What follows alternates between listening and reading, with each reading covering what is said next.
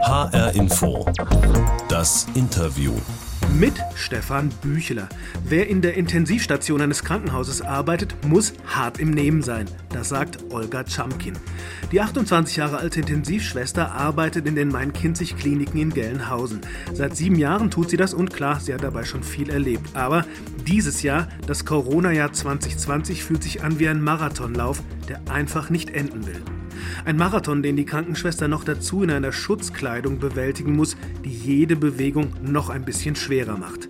Olga Chamkin erzählt von ihrer Arbeit, vom Überleben und Sterben, vom Alltag in einer Covid-19-Station. Jetzt in HR Info das Interview. Frau Chamkin, ich würde gerne mehr erfahren über Sie und über Ihre Arbeit. Und deswegen würde ich Sie bitten, meine Aussagen, die ich jetzt gleich treffe, mal ganz kurz mit stimmt oder mit stimmt nicht zu bewerten. Sind Sie bereit? Ja, bin bereit. Wer auf einer Intensivstation arbeitet, ist hart im Nehmen. Stimmt. Darf auf keinen Fall ungeduldig sein. Stimmt nicht. Hm. Hat keine Angst. Stimmt nicht. Okay. Wie viel Angst darf man haben in der Intensivstation? So viel, wie es zur Person dazugehört. Wir haben ja alle Ängste und wir sind alle nur menschlich und die können wir auch auf der Arbeit sehen lassen. Okay, man muss nur damit umgehen, schätze ich, ne? Genau. Wer auf einer Intensivstation arbeitet, darf sich nicht zu viel Mitleid erlauben. Stimmt nicht. Wer in einer Intensivstation arbeitet, muss körperlich topfit sein, besonders in diesem Winter. Stimmt auch nicht. Nein? nee, ich habe tatsächlich sehr viele äh, Kollegen auch im älteren Jahrgang. Und äh, jeder hat seine Krankheiten, chronische, akute Krankheiten und auch äh, körperlich nicht unbedingt fitter wie jetzt ein anderer. Wir sind alles keine Marathonläufer oder Triathleten oder sonstiges. Ähm, wir machen alle unsere Arbeit. Ja. Mhm. Das finde ich interessant. Also es ist ja ähm, auf der einen Seite, da wo Sie arbeiten, jede Menge Medizintechnik am Werk, aber auf der anderen Seite habe ich auch schon erfahren, dass es da durchaus ähm, auch richtig schwere Arbeit gibt, auch körperlich schwere Arbeit, die da zu leisten ist. Fängt das eigentlich schon damit an, dass Sie Ihre Schutzkleidung anlegen müssen im Moment? Ist das schon was Anstrengendes? Ja, also im Moment ist es tatsächlich körperlich mit der Schutzausrüstung äh, äh, deutlich anstrengender körperlich. Was müssen Sie da alles anlegen, bevor Sie arbeiten gehen? Ähm, ich ziehe ein Schutzkittel an oder ein Overall, je nachdem, was für Tätigkeiten ich am Patienten ähm, mache. Dann tragen wir eine Schutzbrille, eine FFP3-Maske oder eben auch eine 2, je nachdem, was wir am Patienten machen. Wir tragen ähm, ein Schutzvisier, eine zusätzliche Kopfhaube und zwei Paar Handschuhe. Wow, das ist schon eine ganze Menge. Ich würde fast denken, dass ich mich an Ihrer Stelle unter dieser Montur ziemlich totschwitzen würde. Ist das so? Äh, es ist tatsächlich sehr warm, man schwitzt auch. Äh, Im Sommer war es allerdings noch heißer und da wir ja momentan ganz viel lüften, ist mhm. es ähm, trotzdem aber immer noch warm. Ja.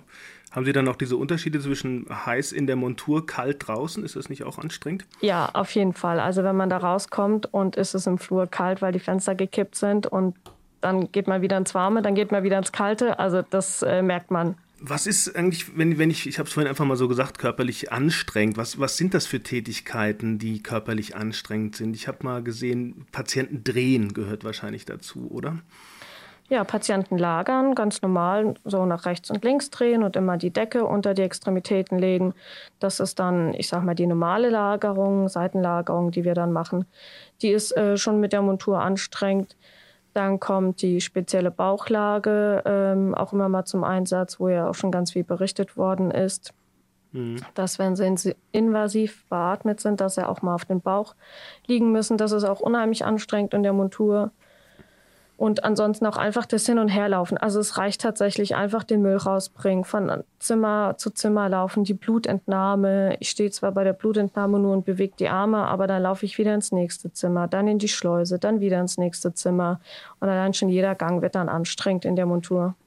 Wie, wie lange haben Sie denn diese Montur an? Wie lange müssen Sie darin arbeiten? Im Durchschnitt so drei bis vier Stunden und ich sag mal, wenn es nicht gut läuft, dann auch mal sieben bis acht Stunden am Stück. Wow, ja. Ähm, jetzt interessiert mich noch äh, das Arbeitsumfeld, in dem Sie da sind. Was ist das für eine, für eine Atmosphäre in dieser Intensivstation, in dieser Covid-Station? Wie würden Sie das beschreiben? Wie ist das Licht? Was hören Sie? Welchen Geruch haben Sie in der Nase? Ähm, also wenn ich bei den Patienten in dem roten Bereich bin, dann höre ich ähm, ganz viele Alarme. Die Beatmungsmaschinen alarmieren öfters. Ich höre ganz viele Atemgeräusche von den Patienten, die jetzt nicht an der Beatmung sind. Viele husten oder niesen. Und wenn ich dann in dem Bereich zwischen den Patientenzimmern und dem grünen Bereich bin, da ist nichts zu hören, weil man abgeschirmt ist. Die Wände stehen, die Türen sind geschlossen. Da hört man dann einfach gar nichts. Auch die Alarme von den Geräten hört man teilweise nicht so gut, weil eben die Türen einfach geschlossen sind. Und äh, ja, da kommt man sich dann schon ganz schön, also nicht eingesperrt, aber doch, doch so ein bisschen eingekercht ein. Und wenn ich dann außerhalb des Bereichs bin, ohne Montur, dann bin ich auch mit meinen Kollegen und dann kann man sich auch mal unterhalten und dann fühlt man sich doch irgendwie, irgendwie gemeinsam da. Und da fühlt man sich etwas wohler. Wie fühlen Sie sich rein körperlich, wenn Sie nach Ihrer Schicht nach Hause gehen? Wir unterhalten uns jetzt ja auch ein paar Stunden oder zwei Stunden, gleich drei Stunden nach Ihrer Schicht. Ist das wie nach so einem Marathon oder wie fühlen Sie sich da? Ja, ich bin müde. Ich habe Schmerzen, Rückenschmerzen, Schulter, Nacken ist verspannt. Man ist irgendwie auch bei der Arbeit immer angespannt und man kommt gefühlt nicht zur Ruhe, auch wenn man nicht unbedingt am Patienten steht. Des Öfteren auch Kopfschmerzen durch den Schichtwechsel, aber das ist jetzt nur was Neues wegen der Montur. Von kalten ins heiße, da denkt man dann manchmal, oh, jetzt wird man krank, jetzt hat man Halsschmerzen oder es ist vielleicht doch Corona oder es ist dann einfach gar nichts. Und mhm ist gerade ganz viel und dann versucht man die Symptome richtig zu deuten und am Ende sind es einfach gar keine Symptome. Man, es ist einfach nur Erschöpfung und man ist einfach nur fertig. Olga Chamkin ist zu Gast bei HR Info das Interview. 28 Jahre ist sie alt, Intensivschwester im Gelnhäusener Krankenhaus und sie gibt uns gerade einen Eindruck davon, wie das ist, in einer Covid-19-Station zu arbeiten. Ist es eigentlich so, dass Sie in Gelnhausen inzwischen ein bisschen anders mit den Patienten umgehen als am Anfang der Pandemie? Stichwort beatmen, wann Sie beatmen zum Beispiel? Gut, äh, es ist ja eine Entscheidung des Krankheitsverlaufs, sag ich mal, und auch eine Entscheidung des Arztes, äh, wann wir beatmen und wie wir beatmen. Es gibt ja auch zwei grobe unterschiedliche Formen, dass wir einmal äh, nicht invasiv mit einer Maske beatmen. Da sind die Patienten auch wach, die können immer mal eine Trinkpause machen, wenn es denn der Zustand erlaubt. Und dann gibt es natürlich auch die invasive Beatmung über einen Tubus im Mund. Und äh, da sind sie dann auch im künstlichen Koma. Und wir betreuen natürlich beides bei unserer Station. Hm. Hat sich denn dann in der Behandlung was verändert? Hat man da sozusagen neue Erkenntnisse gewinnen können seit Beginn der Pandemie? Hm, also es gibt unterschiedliche Therapien, äh, die am Anfang des Jahres ich sage jetzt mal, viel getestet worden sind. Man hat äh, zu manchen Medikamenten gesagt, oh ja, sie könnten helfen. Dann hat man diese auch ausprobiert, die dann aber ähm, nach einigen Wochen oder Monaten und Erkenntnissen auch aus anderen äh, Ländern oder beziehungsweise aus anderen Krankenhäusern die Erfahrung schon gesammelt und dann doch wieder neue Therapien angefangen. Also es hat sich zum Frühjahr schon einiges geändert zum Wohle des Patienten? Also hat man bessere Chancen, jetzt äh, da durchzukommen als im April? Ja, also man hat natürlich Erfahrung gesammelt und geht jetzt auch mit mehr Erfahrung an die Sache ran. Ob das jetzt aber entscheidend äh, für den Verlauf ist, kann ich gar nicht beurteilen. Hm. Ich glaube, es hängt ja auch immer an den Einzelnen, also an den Menschen, die da kommen. Gibt es da eigentlich ein Muster, das Sie beobachten? Also alle sind alt, alle haben Vorerkrankungen und Übergewicht. Ist das so? Nee, also wir haben auch durchaus jüngere Patienten, wir haben Patienten ohne Vorerkrankungen, wir haben Patienten mit Vorerkrankungen. Es ist breitbandmäßig alles dabei. Wir haben auch etliche Patienten, die kamen eigentlich wegen was ganz anderem ins Krankenhaus und man hat dann spontan einen positiven Befund gefunden und dann kamen sie natürlich zu uns, aber ursprünglich kamen sie wegen was anderem ins Haus. Und dann haben wir natürlich auch diejenigen, die zu Hause in Quarantäne sind, weil sie einen positiven Befund vom Hausarzt haben, ohne Vorerkrankungen, haben halt ihre Quarantäne abgesessen und wurden dann schlechter und mussten zu uns. Also es ist tatsächlich von allem etwas dabei. Heißt für mich im Umkehrschluss, sicher fühlen kann sich keiner gerade, oder? Nein, im Moment kann man sich tatsächlich nicht sicher fühlen, egal in welchem Alter und egal, ob man vorher krank ist oder nicht. Eine Zahl, auf die wir seit Wochen schauen, ist ja die Auslastung der Intensivstationen und im Main-Kinzig-Kreis liegt sie heute bei 89 Prozent. Hört sich sehr viel an. 18 Corona-Patientinnen sind auf Intensivstationen. Wie ist Ihre Einschätzung für Ihr Haus? Könnten Sie einem deutlichen Plus an Intensivpatienten noch gerecht werden, da wo Sie arbeiten? Also wir haben ja ein äh, Stufenprogramm der äh, zu Beginn ausgearbeitet worden ist, um das ähm, gut managen zu können. Und laut Berechnung und laut der Zahlen haben wir tatsächlich noch Steigerungsfähigkeit bezogen auf die Betten. Ähm, das hat aber dann auch nichts mit dem Personal zu tun. Wir haben zwar die Betten und man kann tatsächlich, ich sage jetzt mal bei uns im Haus bis zu 33 Beatmungen hochstufen, wenn man alles maximal ausarbeitet und ausnutzt. Aber ähm, dann heißt es ja nicht, dass wir 33 Betten mit vollen Intensivfachkräften auch betreuen können. Und diese 33 sind auch nicht nur für Covid-Patienten, sondern natürlich auch für alle anderen, die auch einer Beatmung bedürfen, nach Beatmung bei OPs oder eben auch Reanimation und Herzinfarkte, die müssen ja nach wie vor betreut werden. Mhm. Das heißt also, es hängt weniger am Gerät und am Equipment, sondern es hängt am Personal. Genau, auf mhm. jeden Fall. Ähm, die Impfstoffe für Corona sollen jetzt bald kommen. Hoffen Sie, dass das einen, bald einen positiven Aspekt äh, ergibt auf die Auslastung, auf die Situation in den Intensivstationen? Ja, die Hoffnung stirbt zuletzt. Ne? Also hm. wenn der Impfstoff da ist und wenn sich die Masse dann auch impfen lässt und wenn das auch alles gut funktioniert, so wie man das sich erarbeitet hat, dann äh, ist das natürlich sehr gut für uns. Aber das weiß man leider erst, wenn es soweit ist. Wird vielleicht noch dauern. Werden Sie sich impfen lassen? Das kann ich jetzt tatsächlich noch gar nicht sagen. Also es hat noch gar nicht angefangen und solange es den ersten Tag mit den Impfungen äh, noch gar nicht begonnen hat, weiß ich noch nicht, wie ich mich dazu äußern werde, aber ich bin prinzipiell nicht dagegen. Ich hatte ja letztens ein sehr eindrückliches Gespräch mit einem Covid-Patienten, der trotz Lungenentzündung und multipler Sklerose als Vorerkrankung all das überlebt hat, auch weil er ein Kämpfer ist, nicht aufgegeben hat und es, naja, irgendwie hat er es sportlich genommen, hat er mir erzählt. Der hat viel Hoffnung versprüht. Haben Sie auch solche Geschichten bei sich schon erleben können in Ihrer Station? Ja, wir hatten auch äh, tatsächlich schon ähm, Patientinnen, eine Dame, die mir jetzt äh, spontan einfällt, die hat auch ganz tapfer die Beatmungszeit durchgehalten und die Maske, die auch sehr unangenehm ist und auch 24 Stunden am Stück mit nur mal zwei Minuten Trinkpause. Und die ist da auch ganz tapfer dran und äh, hat das mehrere Tage durchgezogen. Und weil sie es eben so konsequent getragen hat, konnten wir eben auch dann längere Pausen erlauben. Und sie hat es geschafft? Ja, so meines Wissens. Wir haben sie auf Normalstation verlegt. Ich konnte ihren weiten, weiteren Verlauf nicht mehr verfolgen, weil sie dann, ich sag mal, außerhalb meines Rahmens ist. Aber mir ist so angekommen, dass es ihr gut geht. Olga Chamkin, das ist jetzt ein Fall, der, der ein bisschen Hoffnung macht, aber es gibt ja auch die anderen Fälle, in denen eine Covid-19-Infektion mit dem Tod endet. Ähm, das stelle ich mir auch schwierig vor, wenn Sie einen solchen Kampf verlieren und einen, einen Menschen verlieren. Ähm, wie ordnen Sie das für sich selber ein, um damit umgehen zu können? Hat man da äh, erlernte Mechanismen oder ist man da auch gecoacht? Wie machen Sie das? Ja gut, das habe ich ja auch äh, vor Corona schon gehabt. Mhm. Da hatte ich auch schon Patienten betreut, die es dann leider nicht geschafft haben, wo wir dann äh, medizinisch und menschlich alles getan haben, was wir konnten, uns dann aber einfach nicht ausgereicht hat, weil der Weg für den Patienten dann einfach schon entschieden war. Also wenn jetzt jemand verstirbt mit oder ohne Corona, das macht tatsächlich für mich selber jetzt keinen Unterschied. Macht es aber auch nicht unbedingt leichter, oder? Nee, also das natürlich nicht. Ich habe schon sehr viele begleitet in den Tod. Und ähm, da lernt man einfach mit umzugehen. Das eine nimmt man mit nach Hause, das andere dann weniger.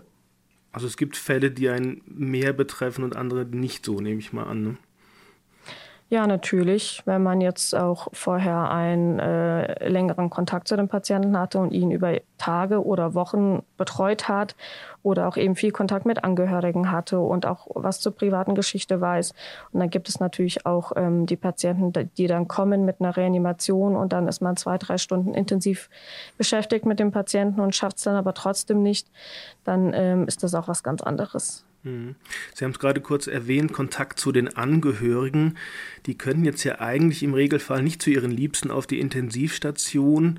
Äh, Sie machen eine Ausnahme, stimmt es bei dem, da, wo Sie arbeiten? Welche ist das? Wenn wir jetzt ähm, bei jemandem sehen, dass der Weg eben nicht mehr lange geht und dass die Angehörigen die Chance haben, sich zu verabschieden, die gewähren wir dann auch, ja. Die dürfen dann vorbeikommen und dürfen sich von ihrem Angehörigen noch verabschieden und die letzten Worte noch tauschen und dürfen Abschied nehmen am Bett. Begleiten Sie dann die Menschen rein und raus? Die müssen ja auch äh, in Schutzanzüge, schätze ich, ne? Genau, wir begleiten sie raus und rein. Wir lassen ihn auch den Moment beim Patienten alleine. Wir stehen da nicht Wache daneben. Die können ihren intensiven Moment alleine nutzen Und äh, wir bleiben aber auch dabei, wenn das jemand wünscht. Das kommt dann auch mal vor. Und ansonsten begleiten wir sie nach äh, draußen und nach drinnen, damit sie eben auch jetzt nicht noch durch das Papier lesen müssen, in welcher Reihenfolge sich, sich die Schutzkleidung ausziehen müssen, sondern wir machen es dann einfach zusammen, weil die ja dann in dem Moment auch gar keinen Kopf dafür haben. Und das ist auch verständlich und ist auch in Ordnung. Das stelle ich mir alles sehr, sehr anspruchsvoll vor. Wir haben vorhin über den körperlichen Part Ihres Jobs gesprochen. Jetzt reden wir über einen, ja, einen, einen der sich im Kopf abspielt, im Bauch, im Herzen. Was würden Sie sagen, wo, wo ist der schwierigere Teil Ihrer Arbeit im Moment? Also im Moment ist es tatsächlich so, dass man, ähm, also dass ich persönlich mehr Zeit für meine Patienten hätte.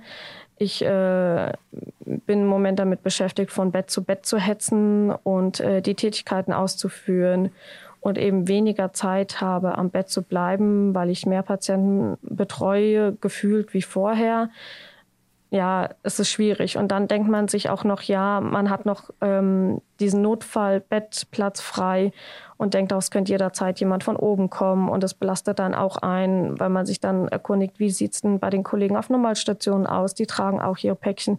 Die haben auch unheimlich viel äh, Patienten zu betreuen. Und das ist ja eine Situation für das gesamte Haus, die anstrengend ist. Und dann schaut man eben in den anderen Bereichen, wie sieht es da aus? Könnte da was kommen? Das strengt dann einen schon an. Also es geht einem unglaublich viel ununterbrochen durch den Kopf, wenn ich das richtig interpretiere, was Sie gerade gesagt haben. Und das kann ja nicht leicht sein. Gab es schon Momente, in denen Sie gedacht haben, das wird mir alles zu viel? Ich will irgendwie auf eine andere Station oder einen ganz anderen Job machen? Ja, also die Momente gibt es tatsächlich. Die hatte ich auch vorher schon. Die habe ich im Moment natürlich öfter, wenn man in dieser Montur steht und einem einfach der Kopf so kurz vom Platzen ist. Und dann wünsche ich mir in einem anderen Job zu sein, weil ein anderer Bereich ist ja auch nicht hilfreich. Mhm. Aber man macht es ja gern. Also wir machen alle unsere Arbeit sehr gerne und sie ist halt momentan einfach sehr anstrengend. Und die Motivation. Und dann darf man auch mal so denken. Das darf man auf jeden Fall. Woher kommt die Motivation, trotzdem weiterzumachen, weil diesen Job lieben im Grundsatz? Ja, natürlich. Also ich mache die Arbeit gerne, ich mache sie wirklich unheimlich gerne und wenn ab und zu mal ein stressiger Tag dabei ist, okay, das ist in Ordnung, das schafft man es ist momentan einfach dieser Marathon, den wir laufen, der das einfach wirklich anstrengend macht. Aber ansonsten machen wir ja alle unsere Arbeit gerne. Hm, und Sie auch. Olga Chamkin, H-Info, das Interview ist die Sendung mit der Box. Also, das ist eine Box für unsere Gäste, in die wir immer was reintun. In Zeiten der Pandemie, wo wir uns nicht direkt treffen können, ist das bei mir jetzt so eine virtuelle Box. Sagen wir, die habe ich auf dem Tisch stehen. Und ich würde sie gerne für Sie öffnen, wenn Sie es erlauben. Darf ich für Sie die Box aufmachen? Ja, klar. Kleine Überraschung für Sie. Heute eine Ansprache. Achtung. Die Krankenschwestern und die Ärzte sind großartig.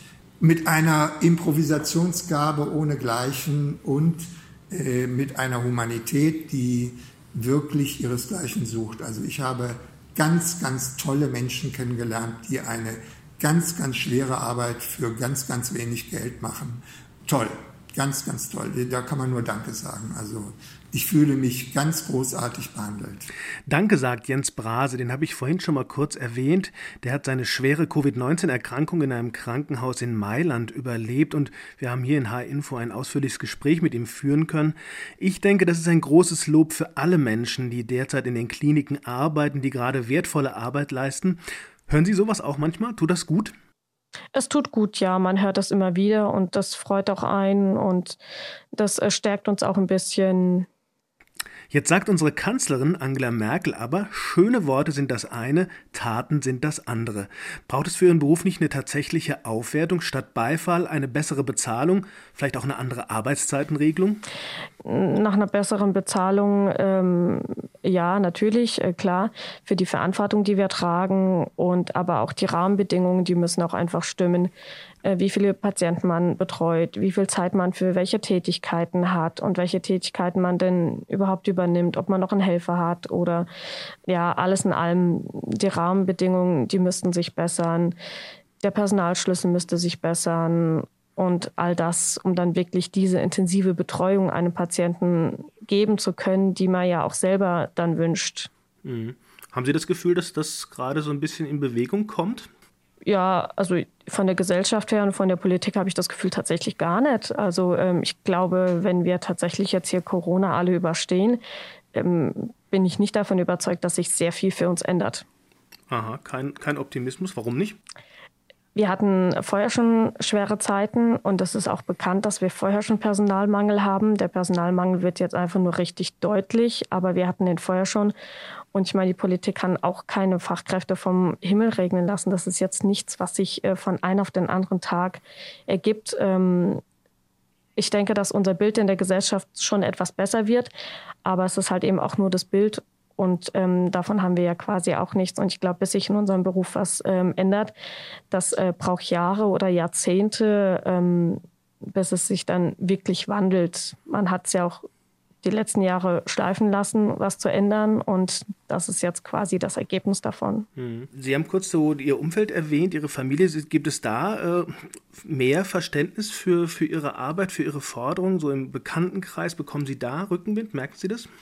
Ähm, ich habe vorher schon äh, in meinem Bekanntenkreis Rückenwind bekommen und ähm, das bekomme ich jetzt noch umso mehr. Und es freut mich auch, wenn ich jetzt zu meinen Freunden, ähm, zu meinen Liebsten und meiner Familie sage, hier, ich komme nicht vorbei und ich betreue im Moment hier Corona-Patienten, ich bin im absoluten Hotspot, ich möchte das nicht, dann äh, sagen auch alle, ja, natürlich, selbstverständlich. Und äh, wir hören von dir und wir telefonieren. Und ähm, allein, dass sie Verständnis zeigen und es dann nicht heißt, ach, komm doch bitte vorbei und mir dann eben kein schlechtes Gewissen machen, das, ähm, das hilft schon unheimlich, ja. Das heißt, Sie, sie leben das sehr strikt, also das heißt, Sie, sie beachten diese Kontaktbeschränkungen sehr. Genau, höre ich raus. Ja, also ich habe jetzt tatsächlich seit äh, zwei Monaten äh, keinen Kontakt äh, gehabt zu Familie oder Freunde, außer telefonieren und eben Arbeitskollegen. Man trifft sich ja auch auf der Arbeit und ähm, dann gehen wir eben eine Runde spazieren an der Luft und ja, das nutzen wir im Moment. Gibt es eigentlich Leute in Ihrem Umfeld, die sagen jetzt, oh, mach mal nicht so, mach mal nicht so ganz so streng, du übertreibst es ja so gefährlich, ist das alles gar nicht? Oder traut sich das Ihnen gegenüber keiner zu sagen? Ja, doch, natürlich, sowas gibt es auch. Also auch bei mir im Bekanntenkreis gibt es äh, jemanden, der dann sagt, ach hier, du kannst ruhig vorbeikommen, aber das äh, beschränkt sich tatsächlich auf äh, ganz, ganz, ganz wenige Personen und dann sage ich halt einfach meine Meinung und dann ist das in Ordnung. Also da wird jetzt keine Diskussion angefangen und man versucht auch nicht, mir eine Meinung aufzudrücken, so wie ich es eben auch nicht versuche, jemandem anderen meine Meinung aufzudrücken. Wenn jetzt jemand äh, jede Woche zehn verschiedene Personen trifft, dann ähm, sage ich ihm, dass ich es nicht gut finde, aber es ist halt eben, naja, sein Denken, wenn da jetzt jemand nicht dran glaubt, dann muss er es auch nicht. Es wäre schön, wenn er trotzdem zu Hause bleibt für den Rest der Gesellschaft und äh, für die Krankenhäuser. Aber das ist ja seine Sache, ob er es glaubt oder nicht und ob er, ähm, was er davon hält. Hm. Also das heißt, Sie würden akzeptieren, wenn, wenn ich jetzt sagen würde, es gibt doch gar kein Corona äh, und diese Maßnahmen sind alle übertrieben, würden Sie das akzeptieren? Wenn sie zu Hause bleiben. Frau Chamkin, es ist gar nicht mehr so lange hin bis Weihnachten. Haben Sie denn schon Pläne, wie Sie das Fest jetzt feiern wollen? Ist zum Beispiel ein Weihnachtsmenü geplant? Ich habe mir ja sagen lassen, dass Sie ja eigentlich eine exzellente Köchin sind. Ne? Äh, ja, also äh, meine Kochkünste werde ich dann äh, wahrscheinlich zu Hause ausüben können. Ja. Und äh, ansonsten habe ich jetzt über Weihnachten frei und äh, darf Silvester arbeiten. Mal schauen. Also ich habe für Weihnachten keine Pläne gemacht. Nee. Noch gar keine. Aber so Familienkreis, ein bisschen zusammensitzen, kochen schon, oder? Ähm, also ich und äh, mein Partner werden auf jeden Fall unser Weihnachten zu Hause verbringen und äh, unterm äh, Weihnachtsbaum feiern. Und ob ich meine Familie besuche, das äh, werde ich dann abhängig davon machen, wie die nächste Zeit ist, wie es auf Station ist, wie viel Kontakt ich noch Patient, zu Patienten habe, wie denn eventuell meine eigenen Testabstriche laufen mhm. und ähm, daraus resultiere ich dann, ob ich irgendwo hingehe oder mich sehen lasse. Also schön vorsichtig bleiben, höre ich raus. Genau. Haben Sie einen besonderen Weihnachtswunsch für dieses Jahr? Für dieses Jahr? Ach je, ich wünsche mir ein paar Regenbogen. ein paar Wolken, die Glitzer runterfallen lassen. Ein bisschen Feenstaub von allem irgendwas Schönes, Zauberhaftes. Vielen Dank, Olga Chamkin, für die Eindrücke, die Sie uns gegeben haben aus Ihrem Arbeitsalltag einer Intensivschwester im Corona-Jahr 2020. Ich bin Stefan Büchler und das war HR Info das Interview, der Podcast.